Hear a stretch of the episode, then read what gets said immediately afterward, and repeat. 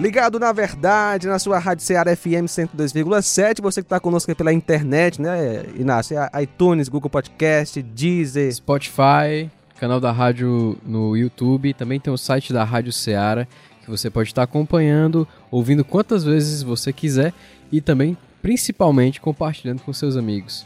Cara, hoje nós temos uma participação da terra fria, né, de Sobral, né?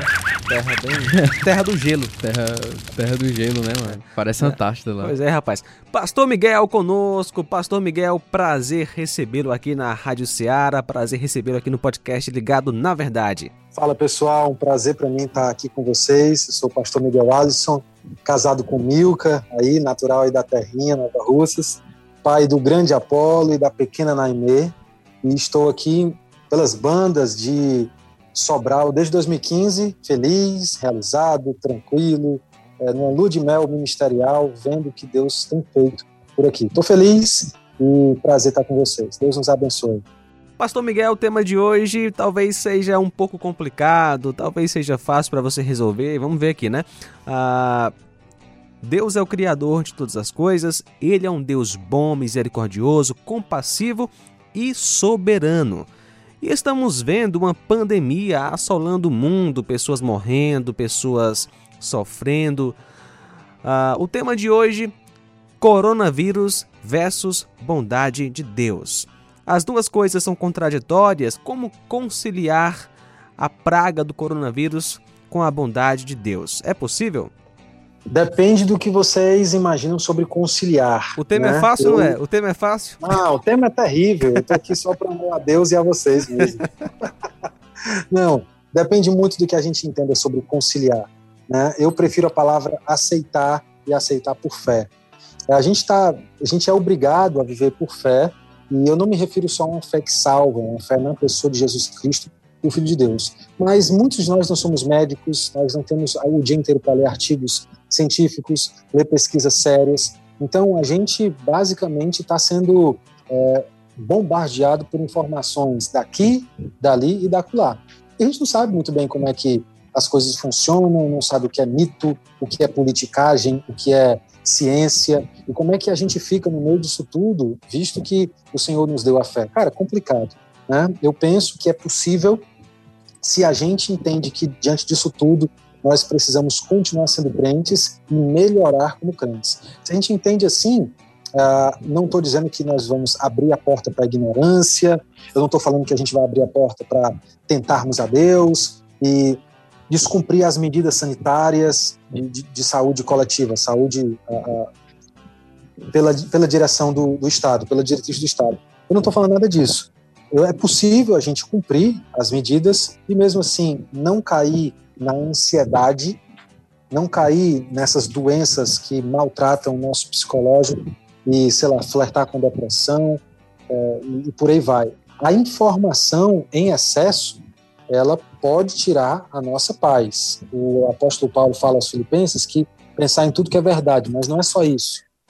É tudo que é digno de louvor, né? Ah, então, tem coisas que a gente enche a nossa cabeça que não nos ajudam a louvar, não são dignas de louvores. Então, para que pensar? Pense, João Lucas, que a nossa cabeça é como se fosse um pendrive antigo de 500 megas. Só cabe o essencial, cara. A gente só pode guardar aquilo que é essencial. Se a gente guarda mais do que é essencial, o nosso coração não vai aguentar, a nossa mente não suporta.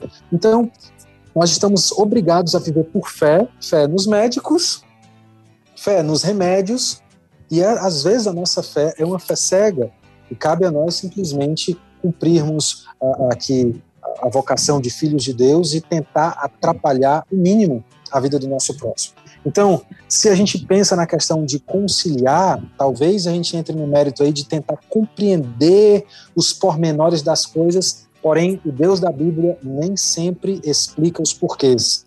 Nem sempre, nem sempre. Então tem coisas que a gente vai tentar olhar para o Antigo Testamento, não encontra respostas, vai para o Novo Testamento e muitas vezes não encontra respostas. Né? Cabe a nós simplesmente levantar as mãos, glorificar e confiar que Deus é bom. Agora, existem demonstrações de que Deus é bom? Sim, eu quero poder falar sobre isso também. Nesse momento, a gente sabe que tem muitas pessoas que estão passando por momentos difíceis. Como é que essas pessoas podem ver a bondade de Deus que o Senhor afirmou na vida delas? Então, a bondade de Deus é algo que nós acreditamos pela fé. Nós vemos a bondade de Deus sendo demonstrada, desenrolada por todo o plano histórico, plano revelado pela Escritura.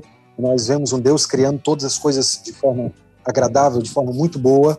Né? Nós temos o ser humano criado de forma muito, muito boa, mas o que não é bom, logo no início, antes mesmo de houver qualquer fissura ou quebra na criação, é a solidão. Né? Deus viu que não é bom, não era bom que o homem estivesse só. Deus cria família, Deus cria tudo, tudo é muito bom. O mal vem das nossas más escolhas. O mal vem das nossas péssimas decisões, decisões estas que nos afastam da relação com Deus. A relação com Deus é o que há de prioridade, deveria ser a prioridade da nossa vida. Depois que a gente desobedece, tudo de mal nós merecemos. O, o, o maior mal é de fato a morte, essa alienação eterna de Deus. Então, de, debaixo dessa, desse mundo caído, cara, onde a morte nos espera, a alienação relacional uh, está aqui como bandido nos espreitando a cada esquina, o, o que é de surpreender é o bem que existe no mundo, o que ainda existe no mundo, né? Porque nós somos maus, nossos pensamentos são maus, mais cedo ou mais tarde vamos tropeçar nas palavras, na, nos nossos olhares, nos nossos não olhares, né? quando a gente deixa de olhar para aquilo que é correto, tudo isso é a maldade vinda de nós no mundo. E muita coisa acontece no mundo de bom, e é isso que deve, deveria nos surpreender. Ainda há vida, ainda há sorriso, ainda há amizade, ainda há boa música, ainda há misericórdia, ainda há amor, mesmo de seres corruptos, porque Deus vai preservando uma criação que poderia se apodrecer muito mais rápido do que tem apodrecido. Mas esse Deus olhando para a maldade, para toda a calamidade do mundo e da nossa vida, das nossas más decisões, a grande questão é que Deus intervém na história, mandando o seu filho não apenas para mudar o mundo, mas para viver no mundo. É, ele respira o nosso, o nosso oxigênio, ele experimenta a maldade do ser humano sobre o seu próprio corpo, sobre a sua própria carne, e nós temos um Deus que não é distante do sofrimento, mas um Deus que sofre conosco. Sabe que é sentir fome, sabe que é ser traído, sabe que é ser abandonado, ferido e morto. Então, o Deus bondoso demonstra a sua bondade trazendo Cristo, o seu próprio filho, enviando o seu próprio filho para viver a nossa vida e morrer por nós. A bondade de Deus não é uma bondade distante, mas é uma bondade próxima. Realmente, o amor de Deus, demonstrado na cruz do Calvário através da morte e ressurreição do seu Filho Jesus, é a maior prova da bondade do Senhor. Isso mostra como Deus se importa com o ser humano, né? Quando estamos sofrendo a dor da perda de alguém, a dor da Covid-19, né? Deus não está indiferente, não é verdade, Miguel?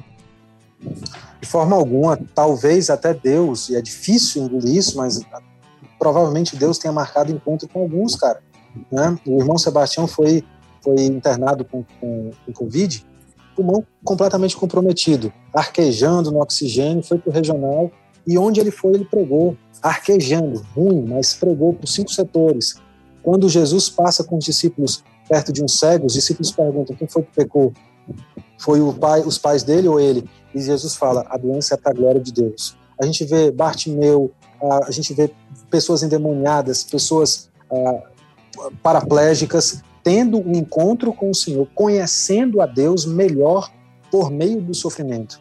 Porque quando a gente está no sofrimento, a gente pode conhecer o Deus eterno, apesar das circunstâncias estarem nos sufocando. Foi assim que aconteceu com Jó, foi assim que aconteceu com aqueles, como por exemplo Estevão, que na hora do sofrimento conheceu melhor o seu próprio Jesus, né, o seu próprio Salvador. O problema nosso, João Lucas, é porque a gente olha muito para as circunstâncias. E nós temos um Deus eterno. A bondade de Deus para nós é para a eternidade. Enquanto que a gente fica como crianças mimadas, é, xingando Deus porque Deus não faz a bondade na hora que a gente precisa, na hora que a gente quer. A maior bondade que Deus nos está nos tá dando é a possibilidade de termos um relacionamento com Ele. Se a gente está com, com muito conforto, mas longe dos filhos, de nada vai valer. Mas se, por exemplo, a gente estiver com escassez de bens e próximo da família, próximo dos filhos, isso deverá pesar mais sobre a nossa vida.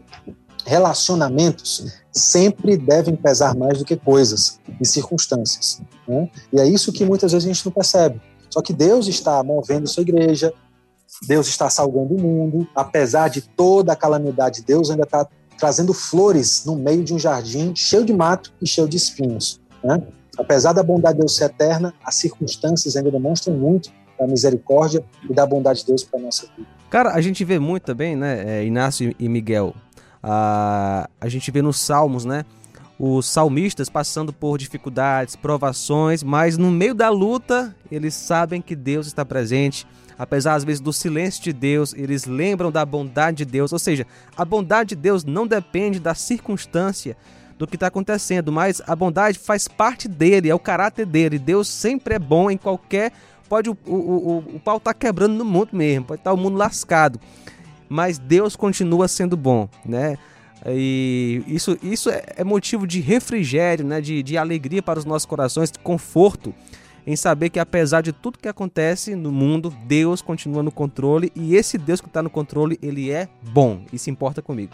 Uma coisa que geralmente acontece muito é que a dor e o sofrimento elas tendem a nos cegar para as coisas que Deus faz na nossa vida. E por muitas vezes, por sermos por N motivos, nós temos a tendência, como o pastor Miguel falou, de prestar mais atenção nas coisas daqui, nas coisas terrenas. Por exemplo, se por conta da Covid eu perdi o meu emprego, eu não tenho mais como prover sustento para minha família diretamente, eu vou olhar mais para o meu armário vazio do que para as coisas que Deus tem me dado, para minha saúde, que mesmo em meio a uma pandemia dessa, ainda vai estar tá lá. Deus ainda vai estar tá guardando. Cara, é aquela coisa, né? Quando a gente, quando Deus tira às vezes é, o nosso conforto e isso envolve a saúde, a gente olha para o céu e diz: Senhor, eu não tenho bem maior realmente do que o Senhor. Porque às vezes, cara, a forma que Deus usa para tirar os nossos ídolos do, né, do nosso coração é o sofrimento, cara. É, é, é a dor mesmo. Né? E isso com certeza envolve a pandemia, né? Verdade, a pandemia tem trazido muitas tragédias para muitas vidas, pessoas sem Cristo, né, têm morrido. Mas fato é que Deus está cumprindo o seu propósito bom e justo na vida de cada pessoa, né? Na vida do cristão que passa por provações e se envolve a, o, o coronavírus, Deus está moldando o seu caráter de acordo com o de Cristo. Tem outra coisa também. Você falou sobre os salmos. Né? Eu pergunto para você, Inácio, João Lucas, os salmos são demonstração de bondade de Deus para vocês? Com certeza que sim. Foram feitos como? Com base de lágrimas, homens fugindo, homens tentando escapar da morte. Então, o sofrimento deles é, vem para nós como bênção. O que eles deixaram no legado deles no sofrimento abençoa a nossa vida milhares de anos depois. O que aconteceu com Paulo sendo perseguido, sendo preso, né? segunda prisão, crocodilagem totalmente com que fizeram com o apóstolo Paulo primeira carta de desculpa, a segunda carta de Timóteo não é uma bênção na minha vida? Claro que é. Então, uh, o sofrimento não tem apenas o, o, o, o, sentido pedagógico de Deus de me ensinar, mas através do meu sofrimento eu poder ensinar vocês, ensinar os meus filhos, ensinar a igreja. Então, Deus usa o sofrimento dos santos para que o nome dele seja glorificado. Né? Me lembro até de uma missionária que lá num país em guerra civil foi sequestrada perdeu os dentes, estuprada, e ela escreve no diário dela que naquela noite ela se sentiu abandonada por Deus, que naquela noite ela sentiu que Deus tinha virado as costas para ela. Enquanto ela orava, ela sentiu uma paz que ultrapassou todo o entendimento dela, sentiu-se abraçada por Deus e Jesus falando assim com ela: Ellen, não são seus sofrimentos, foram os meus sofrimentos. Eu sofri com você. Então, a proximidade do Senhor foi o bálsamo restaurador para a alma e para o ser dela. As feridas dela foram curadas, ela se curou fisicamente voltou para o país para continuar e morrer pregando o evangelho. Então, a bondade de Deus é na relação dele, cara, no amor. E isso não depende de circunstâncias. Se eu estou no hospital, ou se eu estou ah, fazendo as compras no grande supermercado com muito dinheiro no cartão de débito. Não, a bondade de Deus não, não se prova assim se prova muito mais a relação do que com bens de consumo que possamos ter. Miguel, é o seguinte, cara, eu sofro em ter que terminar aqui esse momento, né? O assunto tá muito bom, mas a gente tem que. Miguel, fica marcado para a próxima vez, para outra vez, tá certo? Show! Beleza. Não esqueçam de Jesus, por favor. Valeu, grande Inácio. Valeu. É isso aí. Essa foi uma produção da Rádio Ceará FM 102,7, uma sintonia de paz. Show de bola.